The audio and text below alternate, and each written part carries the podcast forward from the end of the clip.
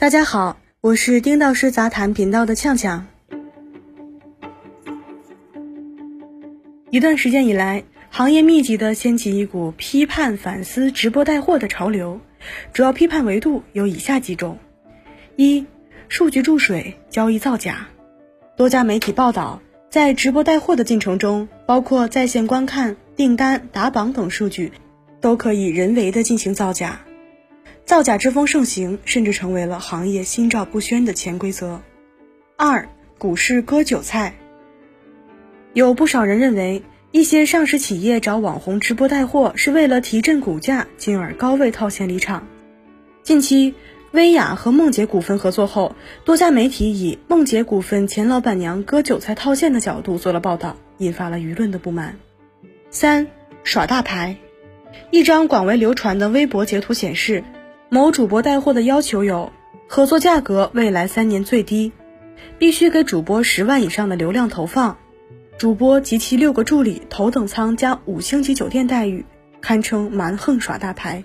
直播带货模式高速发展的过程中，伴随着各种问题和乱象，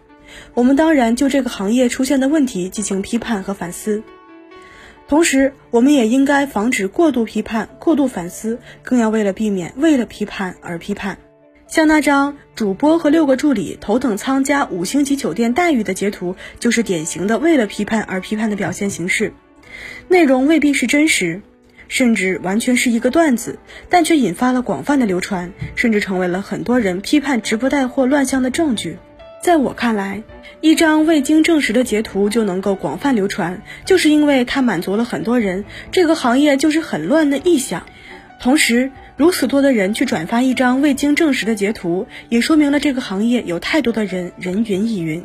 批判是为了惩前毖后、治病救人，让这个行业更好的发展。我们提倡有技术的批判和系统的批判，而不是流于简单化和庸俗化。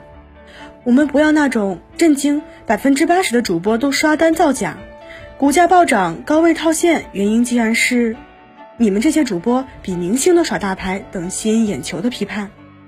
这种批判只会造就一批批十万加的文章和看客情绪上的高潮，对行业乱象和问题的治理几乎起不到任何作用。系统性的批判要防止以偏概全，不能因为有很多主播直播带货造假，就认为造假是这个行业的主旋律。毕竟，淘宝直播每年两千亿，快手电商每年五百亿加的交易额，不是靠刷数据就可以达成的。有技术的批判要探究现象背后的本质和发展逻辑，应该从全链条上考量每个环节的利益交织的痛点。以数据造假为例，如果没有从产效用一体化去思考批判，而是一窝蜂的把各个帽子都扣给主播，只会掩盖了其他参与者的悄然撤退。理性的批判要抛却理解能力差、假装有观点说 A 却倒 B 的杠精思维。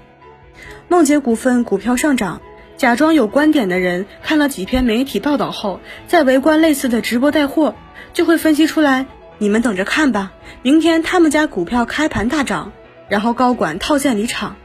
罗永浩半价卖苹果手机，理解能力差的人没有看到限量的前提，上去就说半价卖 iPhone 成本都不够，肯定有内幕或者产品有问题。无论如何，对待新生事物，我们不能因过否功。我在六月一号的文章就说过，对于直播带货的这个行业，我们首先应该看到它的贡献和价值，然后再看到它的缺点和不足。直播带货行业的发展贡献远大于问题和乱象。有人说要提高直播带货的门槛，自然行业问题就减少了。我反对这种观点。在我看来，目前直播带货行业所呈现出来的正反两方面的现象，都是因为这个行业的低门槛和大前景造成的。任何行业都要经历一个先有了再变好的发展过程，如果不保障先有了，那么何谈再变好？我建议各方面未来依然要维持直播行业的低门槛。只有让社会的各阶层人都参与进来，才能让这个行业永葆生机和创造力，才能在发展中解决各个问题。今年以来，我们的媒体先是一窝蜂的报道直播带货的价值，又转换风口批判直播带货的乱象。有一种极端的观点认为，直播带货模式只是转移了价值，并没有创造新的价值。即便没有直播带货，消费者也会通过其他的方式来购物，所以这个行业不会火爆太久。这个观点的支撑逻辑在于，最近几年伴随着直播带货的火爆，阿里、京东、拼多多等平台的增幅反而比过去几年都放缓了。这个逻辑看起来很有道理，实际上他没有考虑到，如果不是因为有直播带货以及其他的创新服务和模式，电商行业的增幅将会变得更慢。另外，这几年电商增幅放缓的主要原因是基数太大了，自然给人感知上发展的大幅度放缓。这两年，我在黄土高原的广大农村地区走访时，经常能够看到田间地头直播加带货的农民。农民伯伯一边耕种或者收获，一边把当地的特产美物、风土人情、饮食习惯介绍出去。直播的过程中拉家常，和买家观众做朋友，然后把产品销售出去。仅仅就我的观察来看，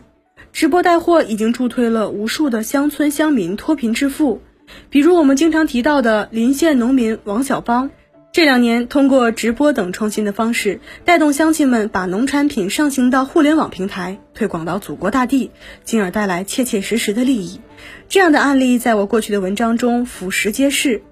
怎么能说这个行业只是转移价值，而不是创造价值呢？最后，我还是那句话。直播电商正在成为刚需，在疫情过去后的这种模式还会高速发展，并且成为推动中国电子商务或者说是中国新经济增长的一个新火车头。对待这个行业，我们要理性的批评，而不是以十万加为出发点进行博眼球式的批判。以上就是本期所有内容，本文作者丁道师，欢迎订阅我们的频道，我们下期见。